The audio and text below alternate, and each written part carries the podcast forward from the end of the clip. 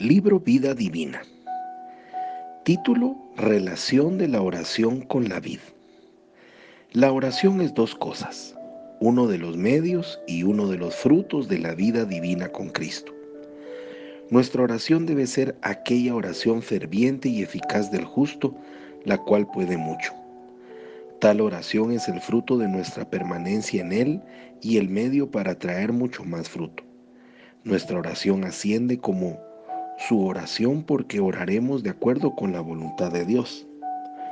Al permanecer en Cristo, nuestra voluntad es sujeta y nuestros pensamientos y deseos son traídos en cautividad a los pensamientos y deseos de Cristo. Su Espíritu Santo respira a través de todo nuestro ser y sin estar nosotros conscientes de cómo nuestros deseos son moldeados por completo en conformidad con el deseo divino y se llegan a cumplir. Nuestras oraciones solamente buscarán la gloria de Dios. Si el nombre de Jesús es para que esté completamente a tu disposición y que tengas total control de Él en tus oraciones de acuerdo a su voluntad, se debe a que primero debes ponerte a ti mismo en completa disposición a Él, para que Él tenga dominio total y libre sobre ti, tu corazón, mente y espíritu. Mientras tu alma permanece en Cristo y crece en esa conciencia de unión con Él y se da cuenta que es Él quien hace aceptable tu petición, entonces te atreves a demandar una respuesta porque sabes que eres uno con Él. Por fe aprendiste a permanecer en Él y como producto de esa fe, te levantas en una fe más amplia hacia todo aquello que Dios te ha prometido ser y hacer. Subtítulo, La vid te da descanso. Venid a mí todos los que están cargados y trabajados, y yo los haré descansar. Mateo 11:28. Cuando Jesús dice, vengan a mí, creo que Él está diciendo que nosotros debemos convertirnos en sus estudiantes al rendirnos a su entrenamiento, sujetarnos a su voluntad en todas las cosas, permitiendo que nuestra vida entera sea una con Él. Precisamente eso significa la relación vid-rama en la parábola. Cuando vienes a Jesús y te rindes a Él como una rama en la vid, entonces recibirás un descanso más profundo en esa permanencia, el cual viene de la larga relación y la cercana comunión de una entrega total. Subtítulo, El secreto para el descanso perfecto. Al dar uno su vida por completo a Él, donde solamente Él gobernará y decidirá, entonces comenzarás a experimentar descanso. Toma su yugo y ríndete para ser guiado y enseñado, para aprender de Él, permanecer en Él, ser y hacer solamente lo que Él desea. Estas son las condiciones del discipulado que te ayudan a mantener el descanso que nos fue otorgado a través de la primera venida de Cristo.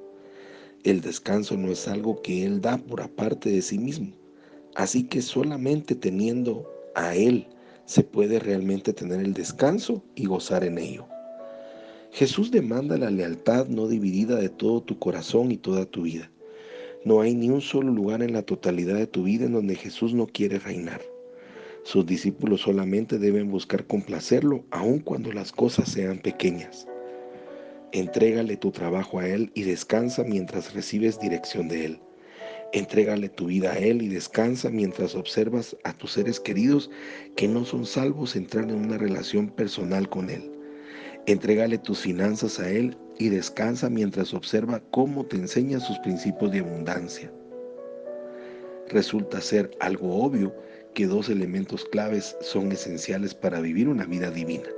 Uno, entregarlo todo a Jesús. Recibirlo todo de Jesús. Capítulo 5. Subtítulo Condiciones de la promesa. Jesús dejó una única condición que debemos seguir en nuestra relación con la vid, permanecer. Toda rama en cualquier vid debe permanecer. Ve y observa una vid, acércate a ella, escucha. No puedes oír nada, pero si pudieras, verías movimientos en cada rama, un movimiento de vida que corre hacia las uvas. Cada rama no solamente está presionada hacia arriba y creciendo de la rama principal, sino cada rama es dependiente de la savia, es decir, espiritualmente el Espíritu Santo, el ejemplo de vida que hace que la manutención continúe, se logre y se convierta en fruto. Jesús dijo así, si permanecen pueden demandar, pueden preguntar todo lo que desean, la cosa más asombrosa. Pero la condición es que permanezcamos. Si permanecemos allí, será su vida en nosotros para producir ese fruto que Dios espera y que el mundo está esperando. ¿Qué es eso de permanecer?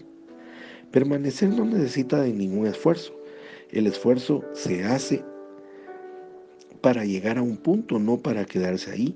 Tomemos la ilustración de una congregación que pertenece a la iglesia. Todos ellos no están haciendo ningún esfuerzo para permanecer, pero luego al terminar el servicio tendrán que hacer un esfuerzo para salir de la iglesia. Permanecer no quiere esfuerzo, es estar en descanso. Permanecer no significa que necesariamente tenemos que estar siempre conscientes en los grandes alcances de nuestra conciencia, de nuestra posición. La congregación no necesita decir todo el tiempo de servicio, estoy en la iglesia, pero saben que están allí es algo tan parecido como el hecho de que un esposo sabe que su esposa está allí en la relación.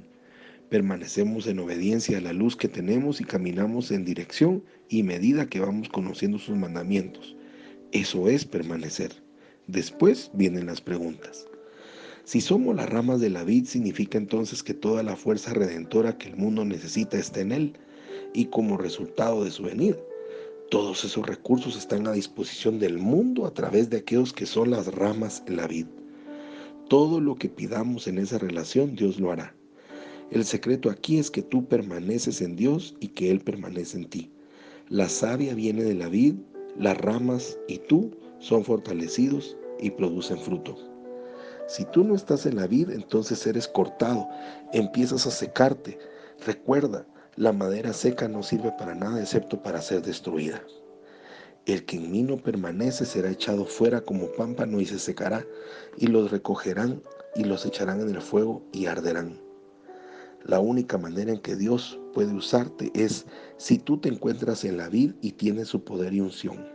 Entonces podrás producir fruto. Si no te encuentras en la vid, entonces Él no podrá ayudarte. Él tampoco podrá hacer nada menos que tú te encuentres conectado con la vid, pues Él voluntariamente ha acordado convertirte en un instrumento para poder producir fruto en esta tierra. Esta es una relación poderosa. Esta es una declaración poderosa. Dios está desamparado sin nosotros debido a su propio plan.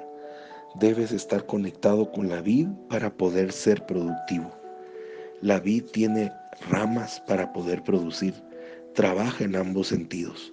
Tú tienes el fruto, pero sin Jesús no puedes producir. Subtítulo, la comunión es vital. Ahora te das cuenta por qué es tan vital que tengas comunión con Dios. Si tu relación está rota, empieza inmediatamente a tomar los pasos necesarios para restaurarla. Conéctate a la vid para poder producir. Él no desea echarte afuera. Arrepiéntete, regresa a Él, di esta simple oración. Padre Celestial, me arrepiento de mis pecados y debo restaurar mi relación contigo. Señor, perdóname por todos mis pecados y límpiame con tu preciosa sangre. Señor, deseo aprender a descansar en ti y caminar en tu vida divina. Por favor, acepta mi corazón contrito y enséñame tus caminos. Amén. Soy Pablo Zárate y te deseo un día lleno de bendiciones. Hasta mañana.